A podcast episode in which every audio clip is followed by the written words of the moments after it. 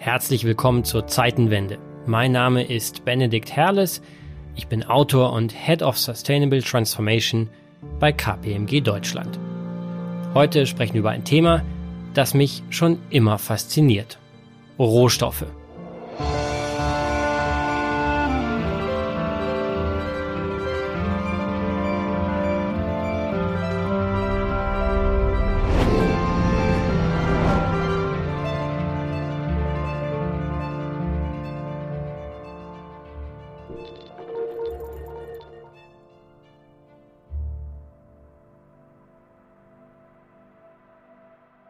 Edelmetalle, Öl, Erze, seltene Erden, die Ökonomie der Rohstoffe ist so vielfältig wie die Stoffe an sich.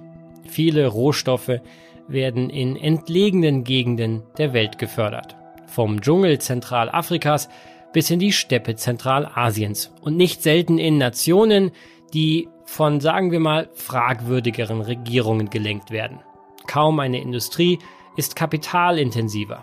Für den Abbau und die Logistik sind gewaltige Maschinen vonnöten und kaum eine Industrie ist globaler. Die Rohstoffwertschöpfungskette ist wahrhaft weltumspannend. Die Corona-Krise sorgt weiter für Turbulenzen an der New Yorker Börse. Der Preis für US-Rohöl ist auf einen historischen Tiefstand gefallen. Erstmals seit Beginn des Future-Handels 1983 notierte der Preis für eine Öllieferung im negativen Bereich. Das heißt, dass der Verkäufer dem Käufer neben der Ware sogar noch Geld geben muss. Das zeigt einerseits Für viele ist das Thema Rohstoffe allerdings weit entfernt und deshalb wenig greifbar. Ja, wir alle interessieren uns mehr oder weniger für den aktuellen Ölpreis, weil er zum einen große volkswirtschaftliche Bedeutung hat und zum anderen, weil er natürlich den Benzinpreis an der Tankstelle mitbestimmt. Aber darüber hinaus, so scheint es, tangiert uns das Thema Rohstoffe nicht wirklich. Und das sollten wir ändern. Denn insbesondere bei den beiden vielleicht zentralen Herausforderungen der kommenden Jahre spielen Rohstoffe eine gewaltige Rolle. Zum einen bei der Digitalisierung und zum anderen bei der Elektrifizierung bzw. Dekarbonisierung der Welt, sprich beim Kampf gegen den Klimawandel. Durch die Covid-19-Pandemie ist das Thema Nachhaltigkeit in den letzten Wochen wieder etwas in den Hintergrund gedrängt worden. Doch eines ist sicher, es wird zurückkehren. Die Reduktion der CO2-Emissionen bleibt eine der größten Prüfungen der Menschheitsgeschichte. Und spätestens, wenn kommende Konjunkturprogramme zur Förderung der pandemiegebeutelten Wirtschaft den Fokus auf Nachhaltigkeit legen, dann wird der Klimawandel mit ganzer Wucht zurück auf die Agenda kehren. Die Speicherung von Energie ist eine der zentralen Voraussetzungen, sowohl für die Digitalisierung als auch für die Dekarbonisierung der Wirtschaft. Sprich, Elektroautos, Smartphones und Laptops brauchen Akkus. Und schon sind wir wieder beim Thema Rohstoffe.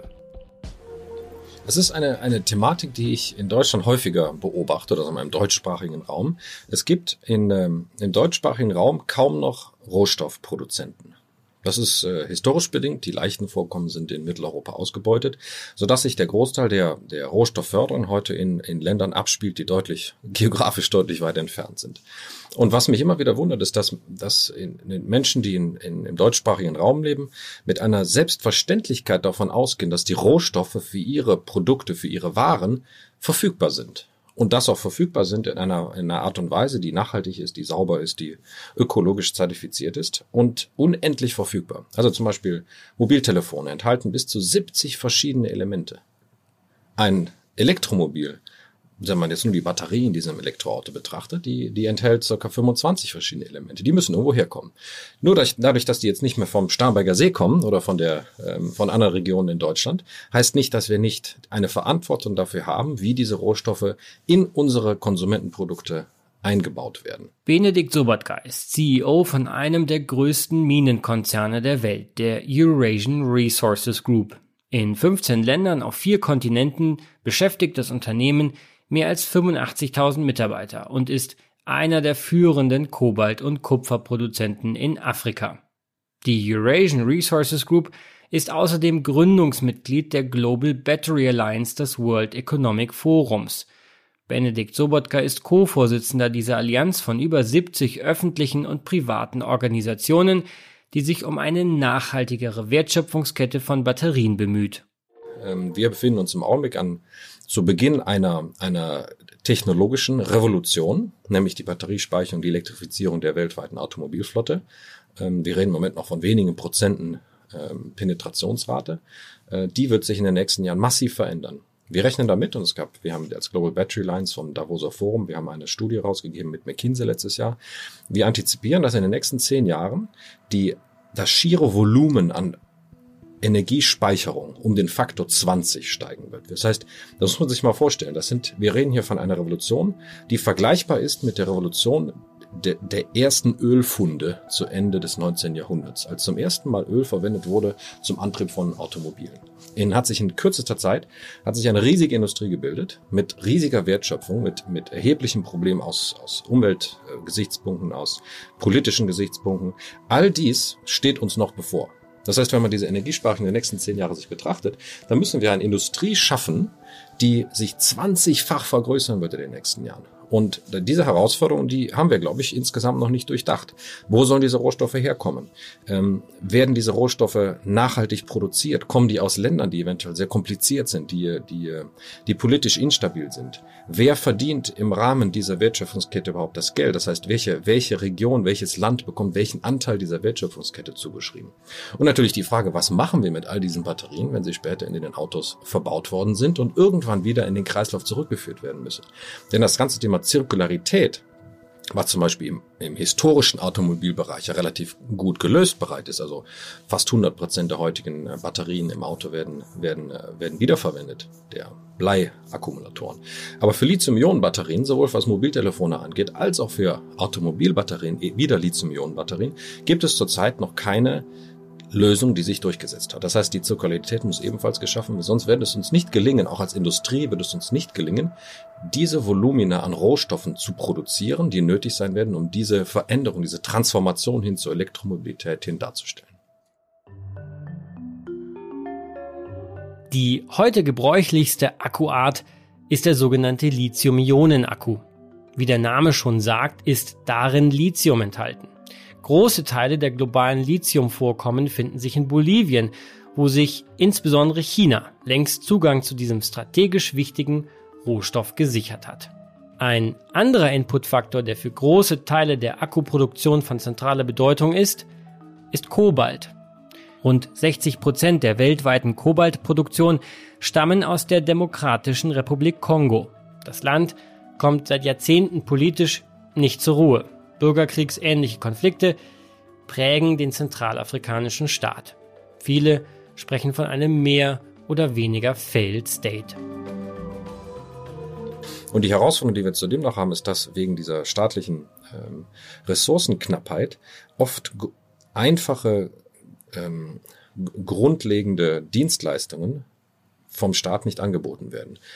Schulen zum Beispiel. Das heißt, wir machen bei allen unseren Werken haben wir eigene Schulen. Wir haben äh, im letzten Jahr, wir haben bis zu 12.000 Kinder in unseren Schulen, weil wir als Unternehmen, teilweise als einziger Arbeitgeber in diesen Gegenden, verpflichtet sind, Schulen für alle beizutragen. Das ist immer meistens eine moralische Verpflichtung. Das ist keine, keine rechtliche Verpflichtung, aber wir fühlen uns moralisch verpflichtet, unseren Mitarbeitern und den Einwohnern der jeweiligen Region äh, Schulausbildung zu garantieren und natürlich vor allem für Kinder. Und das ähm, äh, ist im, in Kongo immer ein Problem. Es gibt in, Kinder, in Kongo sehr viele Kinder, die äh, im äh, Bereich der, der, dem Bergbau arbeiten, dieser Kleinstbergbau. Ähm, aber der Weg aus diesem Kleinstbergbau kommt nur, indem man eine Schulausbildung anbietet. In vielen Kobaltminen des Kongo ist Kinderarbeit Normalität. Und so kommt es zu einem traurigen Paradox. Ausgerechnet den Rohstoff, den wir brauchen, um unsere Welt aus Energiesicht nachhaltiger zu machen, der beschert uns ein ganz anderes Nachhaltigkeitsproblem, nämlich miserable humanitäre Umstände des Abbaus. Machen wir es mal ganz konkret. Hier auf dem Tisch liegen zwei Telefone von mir, ein berufliches, ein privates. Ähm, wie groß ist die Wahrscheinlichkeit, dass in den in beiden Akkus am Ende des Tages Kinderarbeit steckt? Also wenn dort fünf Telefone lägen, wäre es sicher, dass eins von ihnen schmutzig ist. Okay. Also wir reden ungefähr von 20, 25 Prozent des Materials, das in irgendeiner Art und Weise äh, verschmutzt ist durch nicht nachhaltige Arbeitspraxisen. Und da reden wir jetzt nicht nur von, von äh, sagen wir mal, schlechte Beleuchtung oder, oder schlechten Arbeitsbedingungen, sondern wir reden von, von schlimmster Kinderarbeit, von Sklaverei. Und äh, das ist nun mal etwas, wenn man sich das mal überlegt, dass wir heute ein Wirtschaftssystem aufbauen, Technologie des 21. Jahrhunderts, die vierte industrielle Revolution, aber wir tun dies auf Basis von Arbeitspraktiken des 16. Jahrhunderts. Und da muss man sich mal nachdenken, dass äh, das ist nicht nachhaltig und das ist einfach, äh, einfach nicht akzeptabel und muss geändert werden. Aber man muss sich mal vorstellen, ähm, ein Mobiltelefon, das man heute im Laden kauft, das kostet 1000 Euro, nur mal als Beispiel. Das Material in diesem, in diesem Mobiltelefon ist circa 200 Euro. Ja, das heißt, 800 Euro sind nicht Material, sondern Marge, sehr viel Marge, ähm, äh, Transport und so weiter. 200 Euro ist das Material. Die Batterie in diesem Mobiltelefon ist 3 Euro. Die, der, das Kobalt in dieser Batterie ist 30, 30 Cent. Das heißt, ein Mobiltelefon, das ohne äh, existiert nicht ohne, ohne Kobalt. Und kein Mobiltelefon heute würde existieren ohne den Kongo. Das muss man sich mal vorstellen. Das heißt, alle Mobiltelefone, die wir heute kaufen, zu 99 Prozent basieren auf Kobalt, das aus dem Kongo kommt. Aber der Kongo bekommt von 1000 Euro des Produktes, das im Laden verkauft wird, nur 30 Cent. Und auch beim Thema Kobalt spielt mal wieder China eine gewaltige Rolle. So gut wie alles Kobalt, das im Kongo aus der Erde geholt wird, wird anschließend zur Weiterverarbeitung nach China exportiert. Dort wird es verwendet, um eben die Akkus zu produzieren, die wir täglich in unseren technischen Geräten verwenden. Es gibt ähm, äh, seit dem 2020er äh, Davoser Forum gibt es eine Absichtserklärung, die äh, einen Großteil der Industrieteilnehmer unterschrieben haben. Wir haben äh, 42 Unterschreibende mit einem Gesamtumsatz von über einer Milliarde Dollar. Jetzt vielleicht habe ich es verdreht, das ist aber 1000 Milliarden ähm, und ähm, die sich darauf geeinigt haben, dass Batterien, also Energiespeichersysteme, ich rede immer so flapsig von Batterien, aber wir reden letztendlich von Energiespeicherungssystemen, dass die ähm, mindestens den Mindestanforderungen an Nachhaltigkeit entsprechen müssen. Zum Beispiel keine Kinderarbeit. Welche Rolle spielt dabei Technologie? Also ihr nutzt ja zum Beispiel auch die Blockchain. Ihr macht das aber in Kooperation mit anderen Unternehmen, dieses Blockchain-Projekt. Wie, wie kam es denn zu dieser Kooperation und was kann man als ja, Unternehmer oder als Manager von euch lernen, wie man solche neuen Technologien in Zusammenarbeit mit anderen Spielern anwendet, um Value, um, um Wertschöpfungsketten beispielsweise nachhaltiger zu gestalten? Das war eine der ganz großen äh, Lernerfahrungen für mich der letzten Jahre, ist, dass äh, wenn man ein bestimmtes Problem, in diesem Fall ist es also die Nachhaltigkeit der, der Energiespeicherung, wenn man das angehen möchte, dann kann man das nicht als eine Industrie. Und ich jetzt, jetzt mal Industrie, ich jetzt mal von den Rohstoffunternehmen oder von den Raffinerien oder von den Mobiltelefonunternehmen, sondern das geht nur, wenn man, wenn man entlang der gesamten Wertschöpfungskette denkt, von Anfang bis Ende sprich von dem Rohstoff bis hin zum Endkunden. Und natürlich geht jeder Rohstoff geht durch viele verschiedene Formen der Weiterverarbeitung, Veredelung, äh, Reinigung äh, bis hin zu dem, zu dem Endprodukt. Und man kann dieses Problem nur angehen, wenn es einem gelingt, alle Mitglieder dieser Wertschöpfungskette gemeinsam auf ein gemeinsames Ziel zu vereinigen und dann eine technische Lösung zu finden, die diese Rohstoffkette komplett abbildet von Anfang bis Ende. Und das war die große Herausforderung, denn es gibt wenig Plattformen, auf denen Unternehmen und natürlich auch Regierungen, das ist auch eine Frage der Regulierung, äh, sich von Anfang bis Ende austauschen können. Es gibt sehr wenig. Es gibt extrem viele, ein praktisches Beispiel, ganz viele Konferenzen für Mobiltelefonproduzenten. Es gibt eine Konferenz für alle Rohstoffindustrien und es gibt eine Konferenz für alle Kupferproduzenten der Welt. Die treffen sich einmal im Jahr. Aber es gibt nicht die Möglichkeit, horizontal zu sprechen mit allen. Und da hat sich das Davoser Forum als Plattform angeboten, das World Economic Forum, weil es eben diese, nennt man auf, dieses Convening Power, also diese Macht, Unternehmen und Stakeholder aus verschiedenen Bereichen auf eine gemeinsame Plattform zusammenzubringen, ähm, hat sich das äh, Davoser Forum als extrem wertvoll für uns erwiesen, denn wir konnten plötzlich mit Unternehmen äh, über dieses gemeinsame Ziel sprechen, zu denen wir sonst wenig Zugang gehabt hätten und die auch vielleicht aus deren Sicht kein Interesse daran gehabt hätten, mit, mit, der, mit der vorgelagerten Industrie zu sprechen, weil die natürlich auch gedanklich weit weg ist. Und das ist das, was dieser Global äh, Battery Lines Batteriepassport tun wird. Er wird, dem Passport wird äh, die Nachhaltigkeit zertifizieren von dem ursprünglichen Rohstoffproduzenten bis hin zum Endkunden, der das Automobil kauft. Und äh, um nachzuweisen und zu beweisen, dass dieses Material nachhaltig produziert worden ist, sauber ist, keine Kinderarbeit enthält und so weiter. Und wer hat euch die Technik umgesetzt? War das ein Technologiekonzern oder habt ihr das selber gemacht? Also wir haben, äh, interessanterweise ist, äh, wenn man sich einmal, also wenn man sich überlegt, die, die, ein solches Projekt hat einmal 100 Prozent Arbeit, dann verbringt man 50 Prozent seiner Zeit damit, sich zu einigen darauf, was man machen möchte. Mhm. Ja, sind alle einverstanden mit den gemeinsamen Zielen, sind alle einverstanden mit der, mit der rechtlichen Rahmen, Rahmenbedingung. Hat natürlich auch Anti-Monopolfragen, denn dort konzentrieren sich bestimmte Bereiche einer Industrie und sprechen sich über bestimmte Standards ab. Ähm, und Zehn Prozent der Frage ist dann, was die technische Umsetzung ist. Heute, was wir sehen, ist, dass wir, ein, wenn wir ein Blockchain-Projekt ausschreiben, dann haben wir 30 Bewerber.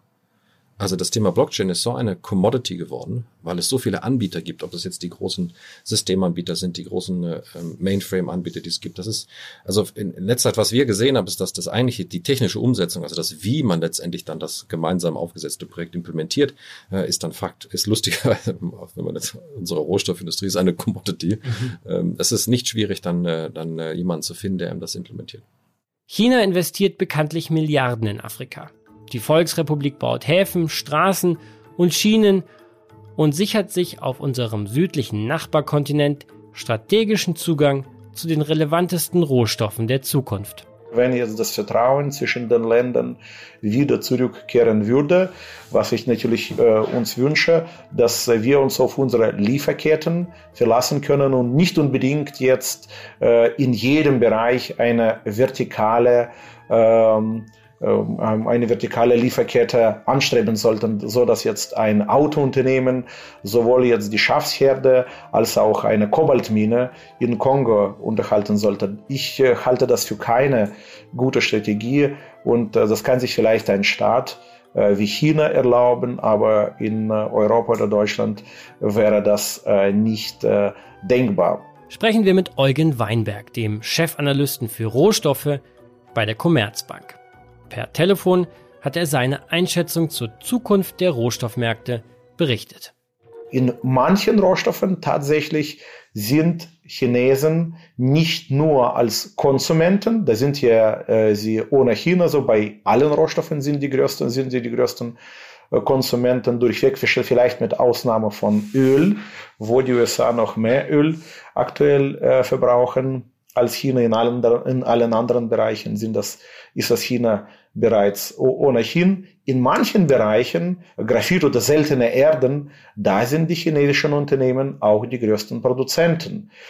Ja, ob, äh, ob es gut ist äh, oder schlecht ist, äh, das äh, überlasse ich lieber den äh, äh ja, Unternehmen, die jetzt auf diese Rohstoffe sich verlassen müssten, auf äh, Lieferungen aus China sich verlassen mussten in den letzten Jahren zu beziffern. Aber insbesondere im Jahr 2011, als äh, der Hype um das Thema seltene Erden äh, losging, hat sich China leider nicht von, äh, von der besten Seite gezeigt, nicht als zuverlässiger Lieferant, ganz im Gegenteil. Ähm, ich habe chinesische Unternehmen sehr äh, stringente, sehr strenge Exportquoten bekommen, die uns ja letztendlich von diesem Markt abgetrennt haben. Denn zu diesem Zeitpunkt äh, verfügten äh, chinesische Unternehmen über äh, Übermacht fast äh, am ähm, seltenen Erdmetallmarkt.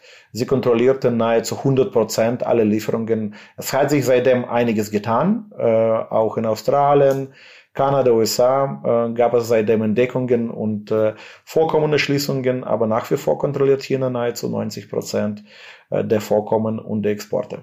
Ist die Versorgung mit Rohstoffen eigentlich aus deutscher Sicht langfristig gesichert? Man äh, sieht ja immer wieder, dass die Lieferketten unterbrochen werden können. Dass äh, äh, insbesondere, wenn man jetzt die Entwicklung, wie im Falle der deutschen Autoindustrie, auf der eigenen Hand äh, äh, ausgibt. Die deutschen Autohersteller werden offensichtlich keine eigenen Batterien ähm, äh, herstellen. Sie bauen eher auf die Expertise der chinesischen und äh, ähm, koreanischen Unternehmen, die dabei weltweit führend sind, aber das ist schon ein gewisses Risiko, wenn in diesem Fall die Lieferketten reißen sollten oder man jetzt die wichtigsten Entwicklungen nicht ähm, ein, äh, nicht mitgeht, dass man hier tatsächlich auch dann von Konkurrenz überholt wird. Eingeholt sind wir im Bereich äh, der Elektromobilität schon äh, vor langer Zeit und aufzuholen zu der chinesischen Wirtschaft, zu den chinesischen Auto äh, Elektroautoproduzenten wird in den kommenden Jahren äh, im Hinblick darauf, dass man jetzt nicht die eigene Batterietechnologie hat, wird zunehmend schwerer. Was bedeutet das dann eigentlich? Sie sprechen ja jetzt schon von der ähm, Elektromobilität. Ähm, was bedeutet das denn für den ähm, Ölmarkt und die Entwicklung äh, der Ölpreise in der langen Frist? Das ist eine ganz wichtige Frage. Äh, um sie zu beantworten, muss man ja äh, sich fragen, warum das äh, Steinzeitalter äh, zu Ende gegangen ist vor einigen Millionen, äh, hunderten, tausenden Jahren. Und äh, äh, der Grund dafür war sicherlich nicht die Tatsache, dass uns die Steine ausgingen, äh, sondern dass äh, sich die Menschheit weiterentwickelt hat. Und das wird im Falle äh, ähm, des Ölzeitalters genauso laufen, dass wir nicht deswegen äh, jetzt auf Öl verzichten müssen, weil wir äh, kein Öl mehr finden, sondern weil diese Autos sparsamer werden, weil wir Alternativantriebe finden, ob jetzt Wasserstoff oder die Elektromobile, die jetzt äh, in Dutzenden Millionen äh, Stücken in den kommenden Jahren vom Band äh, ähm, kommen. Öl ist zwar ein ähnliches Gut, aber ich glaube nicht, dass äh, dies mit einem höheren Preis äh, äh, verbunden ist. Ich gehe davon aus, dass sich die Nachfrage in den kommenden Jahren zunächst einmal das Nachfragewachstum äh, verlangsamen wird und irgendwann wird wahrscheinlich auch äh, die Nachfrage auch zurückgehen. Und da die Produktion immer noch weiter ausgeweitet werden kann, wir haben ja fast unendliche Ressourcen bei den bestimmten Preisen. Ähm, da kann man ja tatsächlich eher düsteres Bild für die Ölstaaten sich ausmalen in den kommenden Jahrzehnten. Auch wenn es jetzt in den nächsten zehn Jahren das nicht passieren sollte, aber der Markt und die Gesellschaft, die spielen sehr gerne auf Zukunft, auf diese zukünftigen Entwicklungen. Und natürlich äh, wird das auch im Preis sich widerspiegeln, diese Erwartung, dass man äh, in den, äh, vielleicht in 20 Jahren äh, äh, auf Öl äh, mehr oder weniger verzichten kann. Das dürfte tatsächlich eher die Preise über Jahre hinweg unter Druck halten. Das heißt also, Sie sagen, das Öl geht nicht aus, aber die Nachfrage nach Öl wird sinken. Dementsprechend wird langfristig auch der Preis sinken und das wird Folgen auf geopolitischer Ebene haben für die Produktionsländer von Öl. Und ob, man sieht ja, dass äh, äh, sowohl die hohen Preise, zu hohen Preise, als auch die zu niedrigen Preise äh, zu geopolitischen Spannungen führen.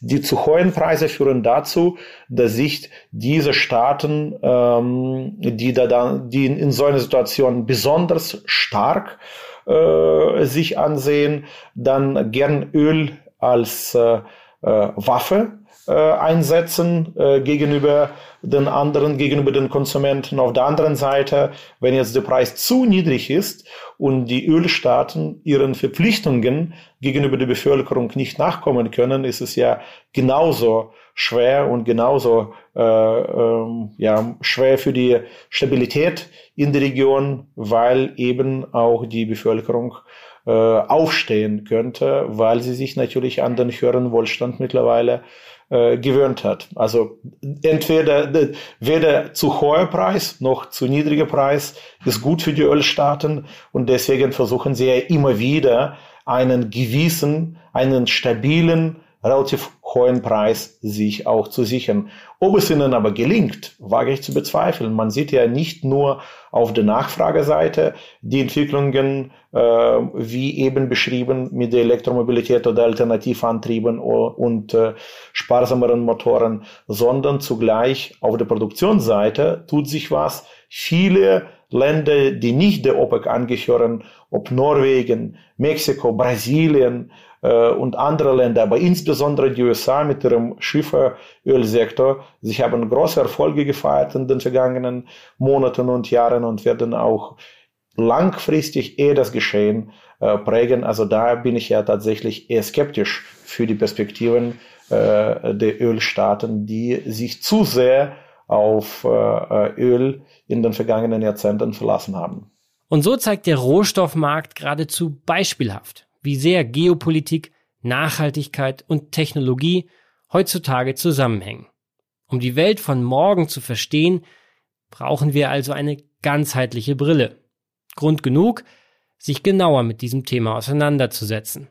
Haben denn Deutschland und Europa eine überzeugende Rohstoffstrategie auf äh, politischer Ebene? Ich frage mich, ob sie das tatsächlich brauchen. Ob man tatsächlich jetzt für jeden einzelnen Rohstoff, und das müsste eigentlich ja sein, weil Rohstoffe sind so unterschiedlich wie äh, der Mond und die Sonne. Äh, was jetzt für Öl äh, zutrifft, trifft nicht für Kobalt zu. Das sind ganz andere Mechanismen, ganz andere Dynamiken, ganz andere ähm, äh, äh Engpässe möglich. Äh, deswegen gab es immer wieder Versuche äh, von den staatlichen Stellen, aber auch äh, von der Privatwirtschaft so eine Art Rohstoffallianzen zu bilden, Rohstoffstrategie zu, ähm, zu etablieren. Und der jüngste und bekannteste Versuch der deutschen Industrie, eine solche Rohstoffallianz zu schmieden, im Jahr 2011, 2012 meine ich, als man jetzt diese Rohstoffallianz ins Leben gerufen hat, ähm, müsste man ja nach wenigen Jahren, nach wenigen Jahren wieder begraben. Ich glaube, dass im Jahr 2016 bereits diese tolle Geschichte zu Ende ging. Es ist klar, warum das passiert. Es passiert erst zu spät wenn es ja eigentlich zu spät ist, wenn jetzt äh, äh, das Problem schon da ist. Zu diesem Zeitpunkt war das Problem mit der seltenen Erden, äh, die Sie schon äh, erwähnt haben, da. Die Preise für diese Metalle äh, haben sich binnen weniger Monate teilweise verzehnfacht äh, und äh, plötzlich äh, war tatsächlich waren dann die ganzen äh, technologischen Stränge in Frage gestellt dadurch. Ähm, ähm, das wird sich wahrscheinlich in der Zukunft wiederholen, ob wir tatsächlich für jeden Rohstoff eine passende Strategie, ob jetzt die Lagerhaltung, äh, bilaterale Verträge oder sonstiges äh, oder die Preisabsicherungsstrategien verarbeiten können und vereinbaren können, wage ich zu bezweifeln. Es sind einfach zu viele von diesen Rohstoffen und technologischer Fortschritt ist schwer äh, vorauszuahnen und vorauszusagen und dann zu Papier zu bringen. Ich glaube nicht, dass man tatsächlich hier von einer, von einer einheitlichen Strategie sprechen kann oder sprechen sollte. Man sollte aber von der politischen Ebene auf jeden Fall Rahmenbedingungen schaffen. Man sollte die Unternehmen daran nicht hindern, äh, solche Strategien in den Bereichen, die für sie wichtig sind, äh, zu vereinbaren und das nicht nur ermöglichen, sondern sogar begünstigen. Man sollte tatsächlich auch mit den rohstoffreichen Ländern Allianzen bilden. Man sollte die Welt miteinander vernetzen. Aber ob das wirklich zu einer einheitlichen Strategie kommen sollte, wage ich zu bezweifeln. Die Gespräche mit Benedikt Sobotka und Eugen Weinberg haben mir gezeigt, Geopolitik, Nachhaltigkeit und Technologie müssen zusammengedacht werden. Am Beispiel Rohstoffe zeigt sich, wie sehr die Welt von morgen maßgeblich durch diese drei Faktoren geprägt wird. Viel zu oft denken wir über die Elektrifizierung der Welt zu einseitig. Egal ob Verkehr oder Wärmegewinnung, unsere Ratio lautet häufig Elektrogut, Verbrennung schlecht. Aber das Thema Rohstoffe verdeutlicht, zwischen weiß und schwarz liegt viel Grau. Für die Reduzierung des globalen CO2-Ausstoßes, also für die Dekarbonisierung der Welt, sind effiziente Stromspeicher natürlich ein entscheidender Hebel. Aber die Berechnung des Nettoeffekts dieser Transformation ist kompliziert. Sie beinhaltet eben nicht nur die Variable ausgestoßene Tonnen CO2, sie umfasst unter anderem auch die Größen Kinderarbeit im Kongo oder geostrategische Abhängigkeit von China.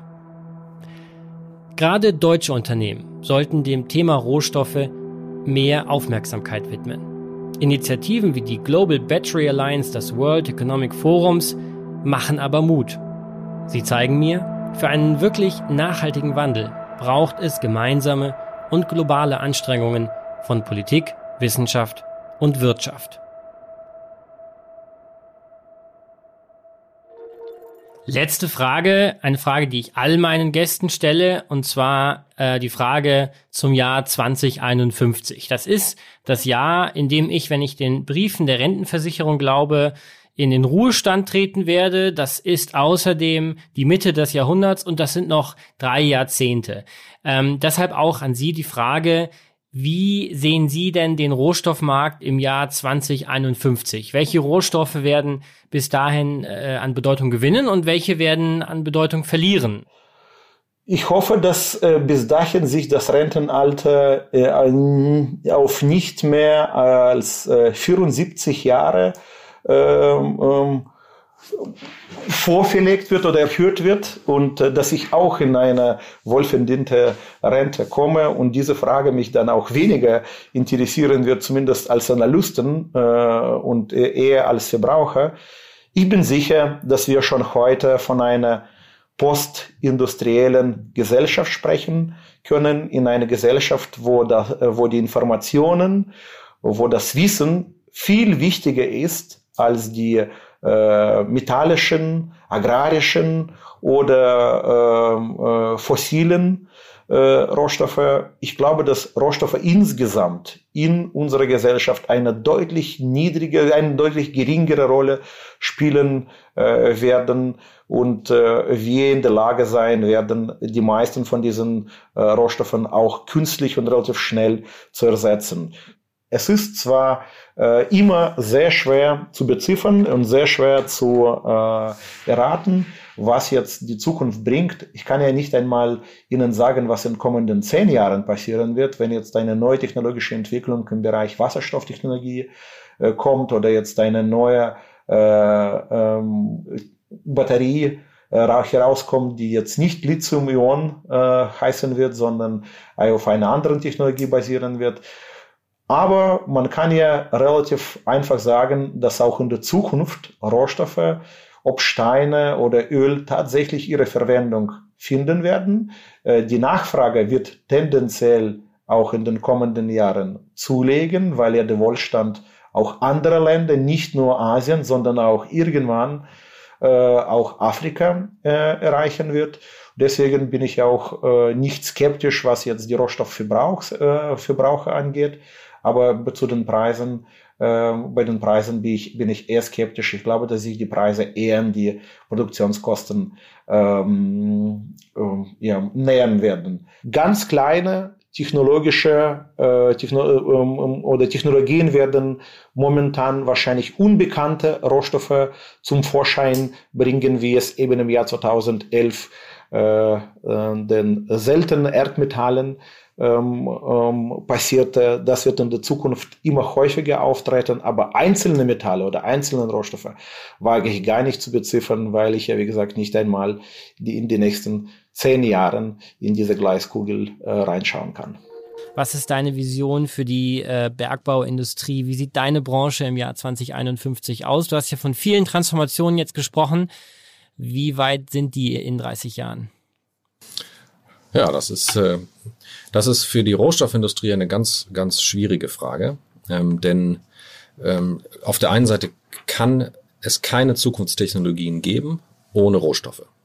Ja, und das, glaube ich, ist etwas, was uns, was die, was die Bergbauindustrie absetzt von zum Beispiel der Ölindustrie, in der ich früher auch gearbeitet habe.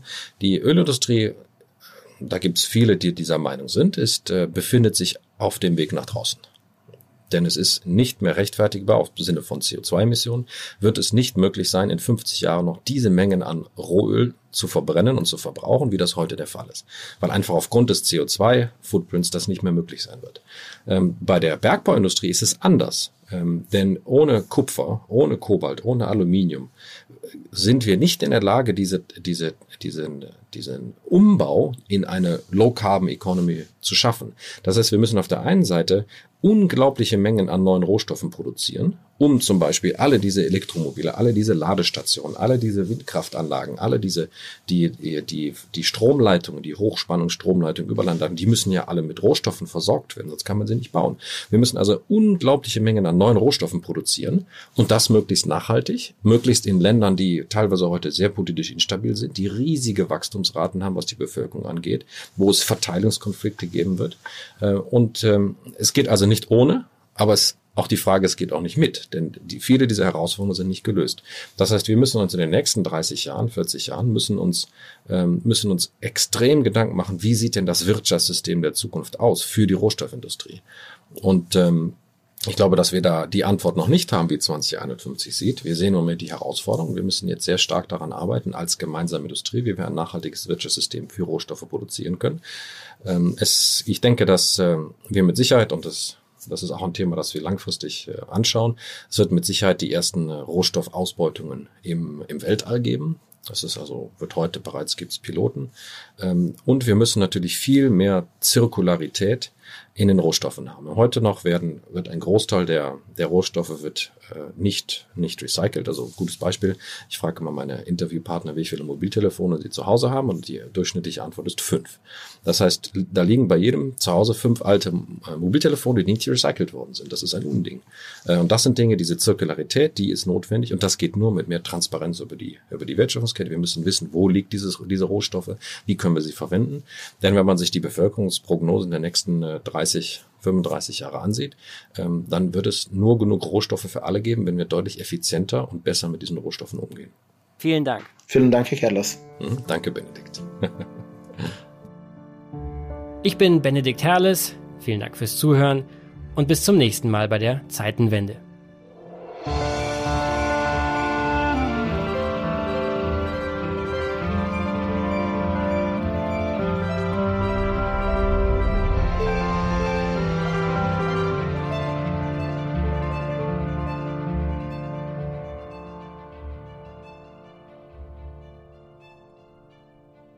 Dieser Podcast wird produziert von Podstars